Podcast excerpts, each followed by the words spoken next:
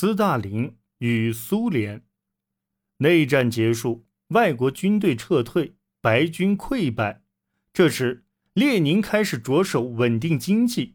他的新经济政策从1921年3月起实施，把农产品和轻工业带回到市场轨道上。但这一政策也有不足，食品和商品的价格波动巨大，物资短缺和经济困难。仍然存在。一九二二年五月，布尔什维克的绝对领袖列宁第一次中风，他的健康状况日益衰退。后来又中风两次，于一九二四年一月二十一日逝世。这给布尔什维克的领导中心留下了巨大的真空。列夫·托洛斯基和总书记约瑟夫·斯大林等人。都是可能的候选人选，而在这期间，斯大林看起来并不像列宁的首选接班人。斯大林曾写道，他怀疑斯大林善用权力的能力，还建议免去斯大林的职位。但意识形态上的暗斗以及主要候选人间不断变换的结盟，毁掉了这些人的可信度。斯大林利用了他们的分化。运用自己掌管书记处、共产党的行政中心的权力，用几年的时间除掉了他的对手。到一九二九年，他已控制了苏联政府。托洛茨基认为，世界范围内的革命在不久的将来便会实现。斯大林对此并不赞同。斯大林认为，在苏联内部巩固共产主义才是唯一现实的政策。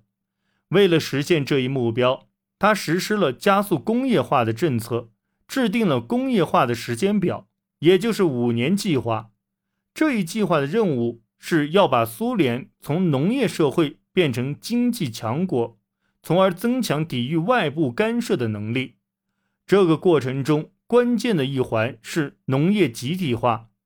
在强制性的政策下，农民离开了自家土地，进入集体农庄。和国营农场，那些拒绝服从的会被没收财产，或被送到西伯利亚劳改集中营。劳动力涌入城市，进入工厂。这段时间取得的成就令人惊叹，经济变化巨大，新的城市平地而起，煤炭和钢铁等工业发展迅猛。然而，苏联的经济仍然困难重重。农业生产不稳定，工人人均生产力并未提高。所实施的这一切更像是对资源进行重新分配，而不是有效利用。集中发展重工业，而不注重发展消费品的发展，这令生活水平难以提高，仍处于较低水平。对工人的要求也十分严苛。如果机器损坏，工人可能背上破坏的罪名，迟到则可被视为怠工，这可是刑事罪行。同时，迁徙自由也被严格限制。同时，斯大林着手清除潜在的反对者。起初，他的对手被开除党籍或流放，但随着斯大林对权力掌握的越来越牢，他的清洗运动也开始向致命的方向发展。二十世纪三十年代后期，他以破坏五年计划为名审判所谓的工业党，接着又在一九三一年审判大批曾经的孟什维克党领导人。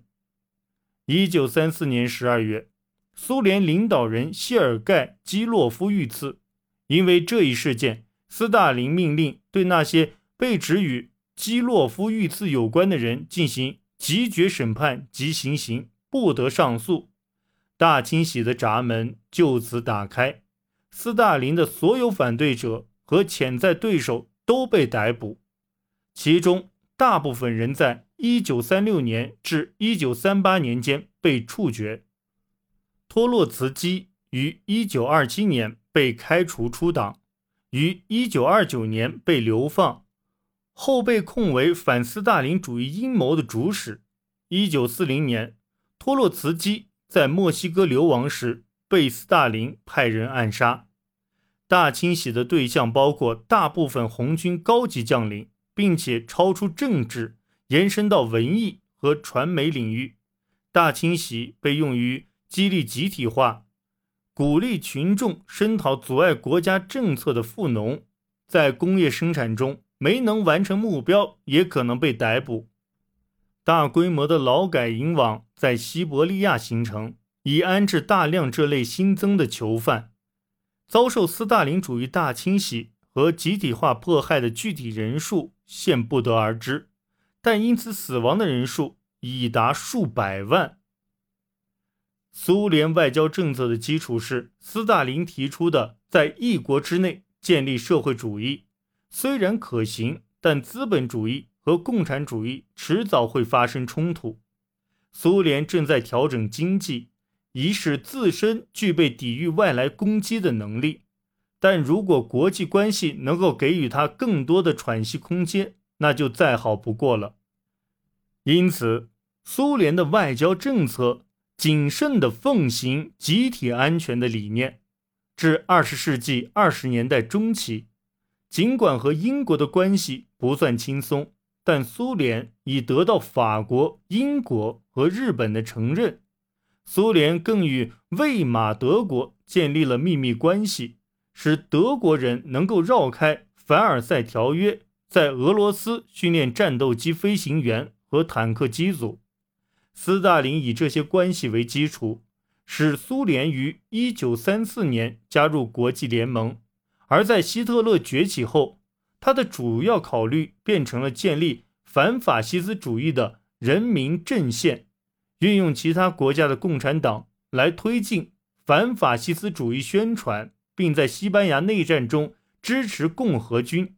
然而，西方对法西斯独裁的姑息让斯大林失望不已，他最终不得不与希特勒结盟，于1939年8月签订。苏德互不侵犯条约，希望以此争取时间。